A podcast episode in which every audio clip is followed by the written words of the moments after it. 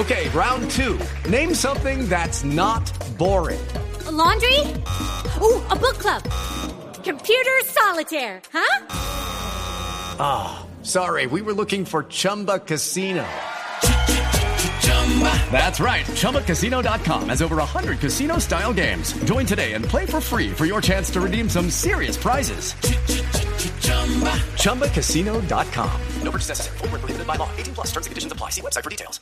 3 de la tarde, 34 minutos. Las noticias, las más importantes a esta hora en Blue Radio. Entre 800 pesos en vuelos nacionales y 5 mil en rutas internacionales tendría que pagar de más los pasajeros del aeropuerto El Dorado en Bogotá por la implementación de la nueva red de hidrantes para el suministro de combustible en la terminal aérea. Carolina Castellanos.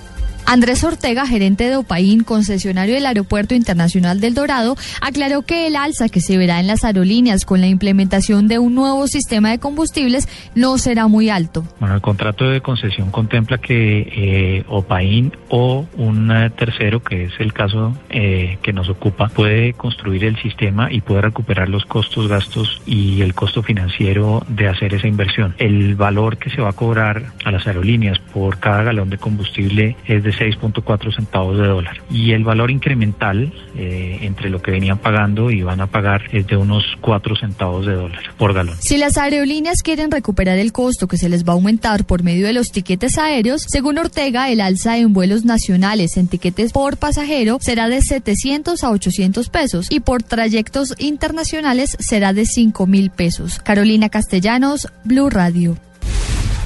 3 de la tarde, 35 minutos. Más noticias en Blue Radio. El Consejo de Estado admitió el estudio de una demanda radicada por el exalcalde de Bogotá, Samuel Moreno, contra la Procuraduría General de la Nación, tras la sanción por su participación en el llamado carrusel de la contratación en Bogotá. El exmandatario distrital señala que al ser sancionado, el organismo disciplinario vulneró sus derechos al debido proceso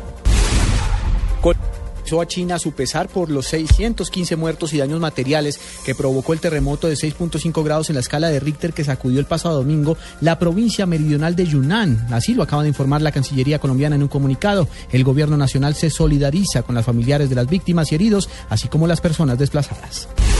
La Policía Metropolitana de Cúcuta capturó a una pareja de atracadores que realizaban hurtos de poco valor utilizando una pistola de juguete para intimidar a sus víctimas. Los detenidos fueron identificados como Carlos Gregorio Fernández, de 27 años de edad, y Jessica Caterín López, de 19 años, que pasaron a disposición de la justicia. Y lo más importante en el mundo hasta ahora, Estados Unidos lanzó una nueva ronda de bombardeos aéreos sobre Irak contra las fuerzas del Estado Islámico. El portavoz de la Casa Blanca, George Ernest, indicó que Estados Unidos puede llegar a actuar en apoyo de las fuerzas kurdas que traten de liberar a los asediados, aunque descartó el envío de tropas. Son las 3 de la tarde, 37 minutos.